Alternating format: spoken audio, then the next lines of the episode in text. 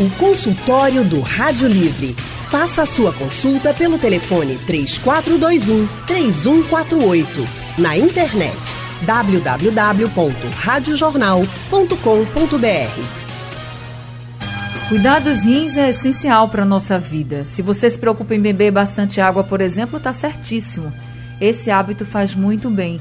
Mas além da água, também é preciso controlar a pressão, ter uma boa alimentação ou seja, é só você pensar que o que for bom para o seu coração também é bom para os seus rins. São muitos problemas com os rins, né? Pedras nos rins, tumores, infecções e tantos outros. Nessa época de pandemia, os rins podem sofrer ainda mais. Eles são muito atingidos pelo novo coronavírus. Por isso, a saúde dos rins volta a ser assunto aqui no consultório do Rádio Livre. E quem está com a gente no nosso consultório de hoje é o médico urologista membro da Associação Americana de Urologia e do Departamento de Andrologia da Sociedade Brasileira de Urologia, Dr. Dimas Antunes. Boa tarde, Dr. Dimas. Boa tarde, Leandro. Boa tarde, Anne. Boa tarde a todos os ouvintes. E a Fred também, que está com a gente hoje. tá certo. Boa tarde, doutor Dimas. Seja bem-vindo aqui ao consultório do Rádio Livre. Nosso outro convidado, como o doutor Dimas falou, é o médico Frederico Cavalcante. Ele é doutor em nefrologia e coordenador do Serviço de Nefrologia do Real Hospital Português. Boa tarde, doutor Frederico. Seja bem-vindo aqui ao consultório do Rádio Livre. Boa tarde, Anne. Boa tarde, Leandro. Boa tarde, Dimas. E boa tarde ao público em geral. É um prazer estar aqui para trocar ideias com vocês sobre as doenças renais, sua implicação com a pandemia da Covid-19 e qualquer outro assunto aí relativo aos rins que a turma queira perguntar. É isso aí, doutor. Aqui no consultório do Rádio Livre, quem manda são os nossos ouvintes. A gente abre o consultório para eles perguntarem. As dúvidas daqui a pouco já começam a chegar. Você pode participar pelo painel interativo lá no site da Rádio Jornal. Pode participar pelo nosso WhatsApp 99147 8520 ou, se preferir, dá para ligar para cá, conversar diretamente com os nossos convidados ao vivo. Anne Barreto. Deixa eu começar conversando com o doutor Frederico de um assunto polêmico e que está sempre em pauta e agora muito mais, sobre a questão do kit Covid, que são alguns remédios precocemente que as pessoas acreditam ainda, infelizmente, que esses remédios têm algum efeito precoce em relação ao novo coronavírus, a gente já sabe que não tem, inclusive fizemos um consultório semana passada sobre justamente esse assunto, mas existem alguns relatos e alguns estudos que estão apontando que algumas medicações desse kit COVID, eles, elas podem prejudicar os rins. E eu queria que o senhor falasse um pouquinho sobre esses riscos, doutor. Certo, Anne. Veja, é, é de fato um, um assunto polêmico porque não existem estudos de longo prazo sobre a, a eficácia dessas medicações, sobre a prevenção da doença e a, o risco de efeitos colaterais em momentos diferentes e de indica, em indicações diferentes ao ser as suas indicações habituais as que têm sido é, orientadas nesse, entre aspas, kit COVID, que acho que esse kit COVID ele é feito de acordo com o médico que o prescrever, mas diretamente, diretamente, as medicações que tem se falado, a azitromicina, a hidroxicloroquina, a ivermectina, a anita e, e a colchicina, não tem, a princípio, uma ação direta de dano renal. Eu diria que talvez a colchicina, sim, por ela ser uma droga anti-inflamatória, em doses mais é, é, maiores e por tempo mais prolongado, associado já a talvez uma condição de uma doença viral com processo inflamatório, é, possa vir a trazer dano renal, sim. Mas é, se isso for feito em pessoas sem comorbidades ou sem doença renal associada, se isso for é, realizado através de, de médicos e que tenham conhecimento das doses e das prescrições. Não, não aconselhamos isso à pessoa de uma forma individual. Drew? Agora, em relação, doutor Dimas, à Covid-19 e em si, sem qualquer outro tipo de medicamento, é, a gente até falou sobre isso um pouquinho no, no primeiro consultório, né? Só para a gente relembrar os ouvintes e então dar sequência a, ao consultório de hoje com a pergunta, com as perguntas que vão chegar. A Covid-19 e a relação dela com os rins. Qual é esse problema que a doença pode provocar? Claro. É, então, assim, é, existem alguns mecanismos que explicam como o vírus pode afetar a função, o, o funcionamento desses órgãos, né? É, desde uma, uma tempestade inflamatória, né? Um, um, processo inflamatório muito exuberante que leva a uma má distribuição dos líquidos no corpo, né? Essa má distribuição pode levar a um mau funcionamento do rim, né? Existem, basicamente, Fred, mais uma vez, pode colocar isso melhor do que eu, Existem basicamente três tipos de alteração de função do rim, né? Insuficiência renal. Existe insuficiência renal pré-renal, que é aquela quando o rim não está trabalhando direito porque não tem nada para ele filtrar, um paciente que perdeu muito sangue, que está mal distribuído, muito vômito, muita diarreia, perdeu muito líquido de maneira geral. Existe a insuficiência renal renal propriamente dita, ou seja, o rim está doente, isso pode acontecer por uma lesão direta do vírus, para a questão de tropismo do vírus pela, pelo, pelo rim, e além do próprio tratamento que está sendo colocado, né, o que a gente chama de atrogenia, quando existe uma, uma lesão causada, mesmo que sem ser de uma forma proposital, é, na, na, na, intenção de melhorar a função dele, acaba prejudicando mais. E a insuficiência renal pós-renal, que é aquela quando existe uma obstrução da via de saída, que é aí quando entra o urologista. Em relação ao Covid-19, acontece mais lesão por dano direto do vírus ou pela chamada tempestade inflamatória induzida por esse tipo de lesão. Né? Um paciente com sepse, com uma, um processo inflamatório generalizado, pode levar a uma insuficiência renal pré-renal ou renal por lesão direta. Existe, doutor Dimas, um porquê a Covid, por exemplo, o novo coronavírus atinge os rins? Existe já essa, essa resposta?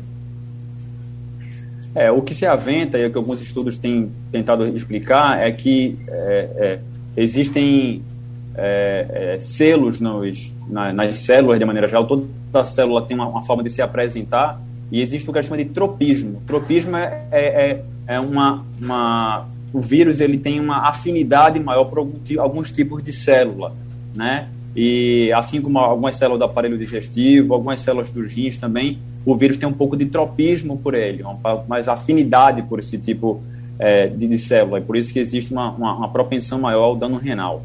É um órgão tão vital, os rins, né? E ainda. E o coronavírus gosta mesmo é, é dele. Mas enfim, vamos. A gente vai continuar nosso consultório. Eu vou ter que dar um rápido intervalo agora.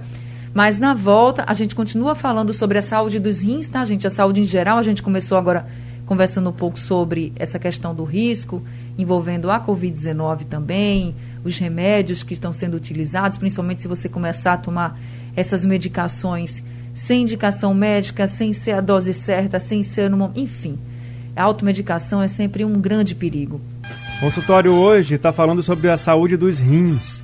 A gente falou recentemente sobre o assunto aqui no nosso consultório, mas voltou porque ficaram muitas dúvidas pendentes para serem respondidas a respeito dos cuidados que precisamos tomar para deixar a saúde dos nossos rins certinha, em dia, ainda mais nessa época em que a gente está vivendo enfrentando desde de março do ano passado a pandemia de um vírus que adora prejudicar esse órgão que é fundamental para nossa saúde.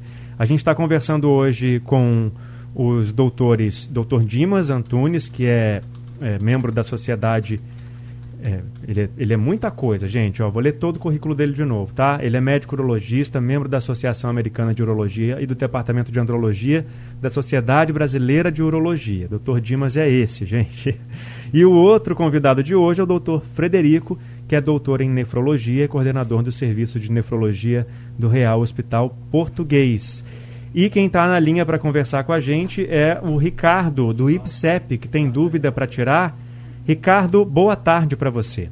Alô, boa tarde a todos. É, por gentileza, eu queria perguntar ao médico. É, eu tenho 58 anos. Eu, eu acho que eu bebo quase 3 litros d'água por dia.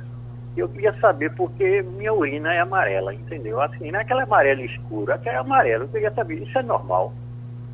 Obrigado, obrigado. Obrigado pela participação, Ricardo. Doutor Fred, é normal, ele bebe 3 litros de água, tem 58 anos e está com essa queixa de que a urina dele é amarela. Sim, ele relata a cor normal. Ricardo, boa tarde. A cor normal da urina é amarela. Ela varia de um amarelo claro a um amarelo mais escuro, sim, de acordo com a quantidade de líquidos, de acordo com o estado de hidratação, o que depende ainda de temperatura do ambiente, de sua atividade profissional, enfim, de vários fatores. Eu diria se você diz que ela é amarela, mas não é esse amarelo tão forte, a sua urina é absolutamente normal, tá? Talvez se você tomasse uma quantidade de água ainda maior, ela ficasse um amarelo mais claro. Ou se você reduzisse a sua quantidade de água ingerida, ela poderia ficar um amarelo mais forte. Mas esse volume que você toma está perfeito. Eu acho que é por aí que a gente deve ingerir, em especial na nossa região, que é uma região quente, tropical, em que a gente perde muito líquido pela transpiração e pela respiração. Está perfeito. Quanto à cor da urina, você não tem problema. Agora a gente vai conversar com José Amaro, do Hipódromo, que está ao telefone com a gente. José Amaro, boa tarde. José Amaro, acho que caiu a ligação, então deixa eu conversar com o doutor Dimas. Doutor Dimas, é, vamos falar um pouquinho sobre os tumores nos rins, porque, o, por exemplo, a gente tem o exemplo aí do técnico do Joinville, o Vinícius Eutrópio, que ele se recuperou da Covid-19 e depois que ele se recuperou, ele passou por exames relacionados à Covid e descobriu aí um problema no rim. E aí, quando ele foi fazer uma avaliação mais especializada, ele chegou ao resultado de que tinha uma lesão, que tinha um tumor no rim esquerdo e aí vai passar por cirurgia. Então, doutor Dimas, eu queria que o senhor falasse um pouquinho sobre o que, que leva. Tem algum fator que leve a pessoa a ter um, um tumor no rim ou que deixa a pessoa ainda um fator de risco, né, que possa levar a pessoa a ter esse tumor no rim? O que, que pode causar esse tumor? É, excelente pergunta, Anny. É, é bom até um alerta aí para a população, né? É, existe uma é, quanto aos fatores de risco para o tumor de rim, os principais cânceres de rim, né, que é o carcinoma de células renais, existem sim alguns fatores de risco, né? Então é, existe a história de tabagismo, é, existe a obesidade tem relacionada com câncer com câncer renal também, como vários tipos de tumor, é, a história familiar também conta bastante, né? É, existe um pouquinho mais de prevalência, um pouquinho mais de ser um pouco mais frequente no homem em relação à mulher. E eu acho que o alerta mais importante que, que a gente tem que ter aí para a população é usar esse caso que você relatou é, do técnico de Joinville, que foi na verdade um achado de imagem, né? Existia uma tríade clássica, ainda existe na verdade, né? Um conjunto de sinais e sintomas que a gente chama de massa palpável na região lombar, na região do flanco, hematúria, que é sangramento na urina, pegando um gancho aí com que o, o Ricardo lá do IPSEP falou, que ele falou que a urina dele é clara, né, amarela, que é a cor típica da urina. A presença de sangue na urina pode ser um alerta para esse tipo de tumor, assim como o tumor de bexiga, principalmente no paciente com história de tabagismo. E, e, e, massa palpável, dor no flanco tal. Mas a grande. É, é muito mais comum hoje, pela presença de exames de imagens mais fáceis da população geral, paciente vai fazer um rastreio, vai cuidar de sua saúde e vai fazer um exame de que seria a porta de entrada aí para dar o diagnóstico é a ultrassonografia do abdômen total, né, mais dirigido aí para aparelho urinário, ultrassonografia de rins e vias urinárias, que foi provavelmente o que o técnico fez. Ele foi lá fazer, foi tratar a COVID e quando foi fazer uma ultrassonografia descobriu esse nódulo no rim. E é muito importante que a população saiba que é, infelizmente, né, terão esses fatores de risco, né, abandonar o tabagismo, controlar bem a obesidade, etc., é, pode ser que ele não seja muito bem prevenível, e aí vale a pena fazer um rastreio um pouco mais precoce. Né? Não é comum é, é os cânceres de rins acometerem pessoas abaixo dos 40 anos, mas isso pode acontecer. Então, a, a recomendação, apesar de não existir recomendação formal das grandes sociedades, quer seja de urologia, de nefrologia, enfim, para uma idade certa para fazer o rastreio, é importante que o paciente, na, lá na sua rotina, coloque uma, um exame de imagem, principalmente um ultrassom de abdômen total. A depender do achado, do momento em que isso foi feito, Se essa lesão é uma lesão pequena, classicamente abaixo dos 5 centímetros, pode ser que é, seja possível fazer o que a gente chama de nefrectomia parcial, ou seja, você vai remover a lesão sem precisar remover o rim. Mas, infelizmente, existem situações em que a gente tem que remover o rim inteiro, quando é uma lesão muito grande. Né? E as técnicas hoje de cirurgias minimamente invasivas, invasivas como a laparoscopia, a cirurgia robótica e até outros métodos é, é, menos invasivos também, podem permitir um tratamento do tumor sem precisar fazer uma cirurgia com um grau de agressividade muito grande para o paciente. Então, como é uma máxima aí em medicina, a prevenção é, é, o melhor remédio. Agora, doutor, o senhor falou essa questão da cirurgia, do, do tumor ficar até maior. E eu queria lhe perguntar o seguinte: se não se descobrir logo, precocemente, no comecinho, assim, como é algo que pode não ter sintoma, pode ser que atinja, o tumor ele pode atingir, é, é, se multiplicar e atingir os dois rins? Pode sim, pode sim. Né? É, todos os cânceres têm essa propriedade de invadir órgãos ao seu redor e gerar metástase, né? que ele faz implantes de células tumorais em outras partes do corpo como o outro rim, como a glândula adrenal, como os ossos, como o fígado, como o pulmão. E aí, toda vez que a gente está diante de uma situação em que a gente dá o diagnóstico de um tumor, isso vale também para outros tipos de cânceres, é, a gente vai fazer um estadiamento. Né? A gente vai tentar procurar até em que ponto a gente vai encontrando esse tumor. Se ele está localizado, se ele está localmente avançado, se ele invadiu outros órgãos. E aí pode ser que a cirurgia é, é, é, não seja o suficiente para tratar esse paciente. Talvez ele precise, eventualmente, de uma quimioterapia como, ou neoadjuvante, né, antes da cirurgia, ou principalmente após a cirurgia. Tá certo, Leandro. Pelo WhatsApp, o Rui Barreto está perguntando aqui o seguinte, doutor. Vou passar para o doutor Frederico essa pergunta. Ele diz que tem 65 anos e que ultrassons sempre apresentam cistos nos rins. Ele quer saber se isso é normal. Certo. É, boa tarde, Rui. Veja bem, a presença de cistos no rim na sua faixa de idade pode ser normal ou pode não ser. De fato, é, a descrição do seu exame precisa ser analisada por um médico ou um cirurgião, urologista, ou um clínico nefrologista, ou um clínico geral que tenha condição de analisar e lhe dizer Rui, esse cisto ou esses cistos seus, eles não têm nenhuma conotação de doença ou têm. O que eu posso só lhe dizer é que na sua faixa de idade é possível sim existirem cistos, que nós chamamos de cistos simples, que não têm nenhuma é, relação com doença. É apenas uma, uma degeneração, a gente pode falar assim, é, é normal da evolução da vida. Tá? Mas é interessante que os seus exames sejam sempre vistos por um médico que vai dar as características desse cisto e dizer se ele precisa ser investigado ou não. Anne. Tem outra pergunta aqui. Essa pergunta é do Anderson. Ele está dizendo que ele quer saber quais cuidados deve ter com o rim, porque ele só tem um rim, doutor Frederico. Certo.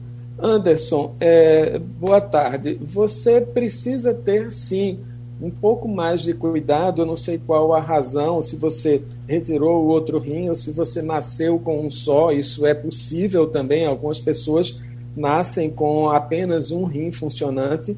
E, e se foi isso, ou se foi uma, uma retirada por algum motivo, por alguma razão, habitualmente o rim remanescente ou rim único ele dá conta da função renal necessária pelo organismo para o resto da vida, a não ser que se ajunte à sua saúde problemas como os problemas que habitualmente levam à doença renal crônica, e os mais comuns são o diabetes e a hipertensão.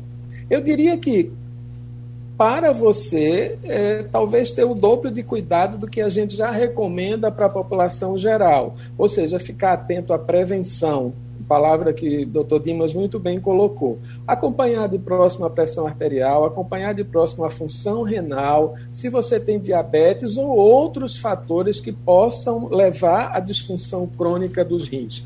como obesidade, tabagismo, né, diabetes e hipertensão, como a gente já falou.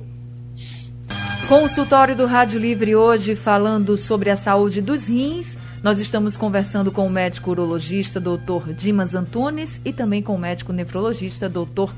Frederico Cavalcante e tem pergunta dos nossos ouvintes pelo WhatsApp. A gente vai ouvir agora o, a mensagem que o Jailson do bairro de Candeias enviou para a gente. Boa tarde a todos da bancada.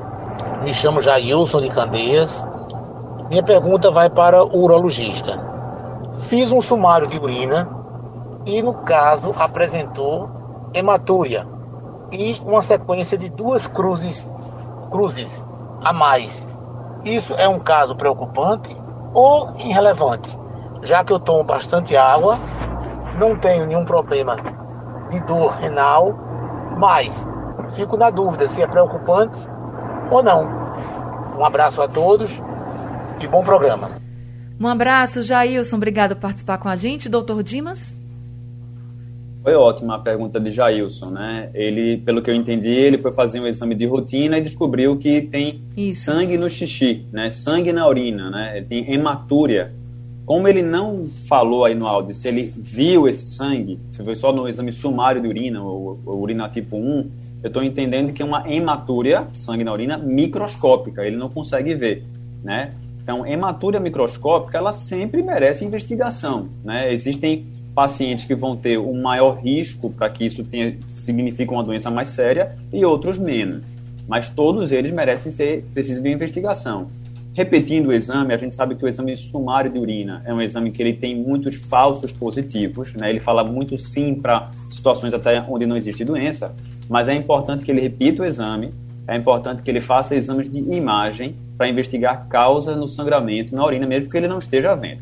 Eu não sei se ele tem uma história de tabagismo, a a voz dele um pouquinho rouca aí no áudio, mas principalmente se ele tem acima de 60 anos, se ele tem uma história de fumar, fumante, ele ser ativo ou passivo, a gente tem que, é muito mais importante ainda fazer uma investigação, principalmente com exame é, de imagem. Né? A gente precisa entender que ter sangue na urina não necessariamente indica que existe algum problema no trajeto, ou seja, no canal que liga o rim até a bexiga, na bexiga, no caso dele, na próstata, no canal da urina.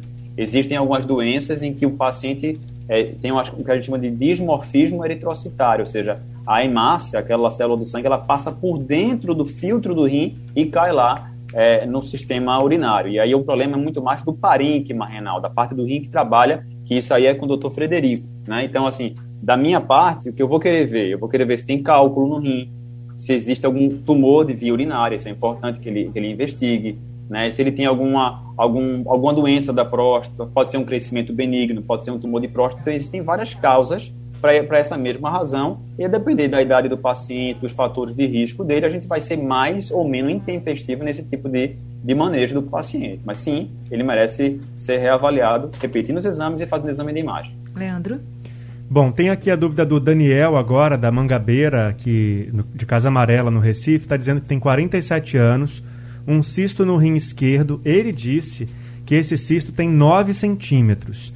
E aí ele está contando que os médicos ficam protelando para não fazer a cirurgia. Ele diz que faz academia e alimentação. E é, ele disse aqui, e a Covid, o que devo fazer? Ele está preocupado, aparentemente, com o risco de pegar a doença, doutor Fred. Então, como que a gente pode orientar o Daniel em relação, primeiro, a essa cirurgia e, segundo, em relação à prevenção da Covid-19? Certo. Daniel, um cisto mesmo de 9 centímetros, ele pode ser um cisto que não tem a indicação cirúrgica. Isso o doutor Dimas pode responder melhor do que eu quanto a esses critérios. Então, se você já fez repetidas vezes esse exame, repetidas vezes foi a um médico ou especificamente a um urologista e você não foi operado, é porque de fato provavelmente você não precisa, pelo menos até esse momento, tá? É, não há um risco maior, se essa é a sua dúvida, em você estar mais exposto a Covid pelo fato de ter um cisto único mesmo, um cisto de 9 centímetros. É, o importante é você manter as medidas que são orientadas já habitualmente, né, de distanciamento social, uso de máscaras, álcool gel, e, de fato, procurar é, é, é, se manter em termos de prevenção. Mas não há um motivo a princípio maior para se preocupar com esse fato. Tá certo, respondido então. Doutor Frederico, muito obrigada por mais esse consultório, viu? O senhor se disponibilizou mais uma vez para responder aos nossos ouvintes, trazer orientação e eu fico muito feliz. Muito obrigada. A gente que agradece, Anne, a oportunidade. É sempre, para mim, uma experiência muito exitosa e satisfatória poder comunicar, poder entrar em contato com a população, coisa que instrumentos como vocês são fundamentais para orientação e esclarecimento. Agradeço o convite. Em meu nome e em nome do Hospital Português. Seja sempre muito bem-vindo ao consultório. Doutor Dimas, muito obrigada também por mais uma participação com a gente, por tantas orientações. Eu que agradeço a Anne, Leandro, quero também parabenizar mais uma vez o doutor Frederico e mais uma vez falar, faço dele minhas palavras também, o quanto é importante ter um veículo como o de vocês para que o paciente, a população geral tenha acesso a informação de qualidade e não se perca em informações desenfreadas que às vezes vêm de, de uma forma errática para a população e aí, infelizmente acabam tomando medidas descabidas. Mais uma vez, quero agradecer e, me colocar à disposição para eventuais futuros eventos. Obrigado, doutor Dimas. Obrigado, doutor Frederico. Obrigado, ouvinte, que ficou com a gente durante essa tarde de segunda-feira. Amanhã o Rádio Livre está de volta às duas horas da tarde. Anne Barreto, boa tarde para você e bom descanso. Até amanhã. Até amanhã, bom descanso para você também, Léo. A produção do Rádio Livre é de Gabriela Bento, a direção de jornalismo é de Mônica Carvalho, trabalhos técnicos de Edilson Lima e Big Alves, no apoio Valmelo e no site da Rádio Jornal Isis Lima. Sugestão ou comentário sobre o programa que você acaba de ouvir, envie para o e-mail ouvinte@radiojornal.com.br ou para o endereço Rua do Lima 250, Santo Amaro, Recife, Pernambuco.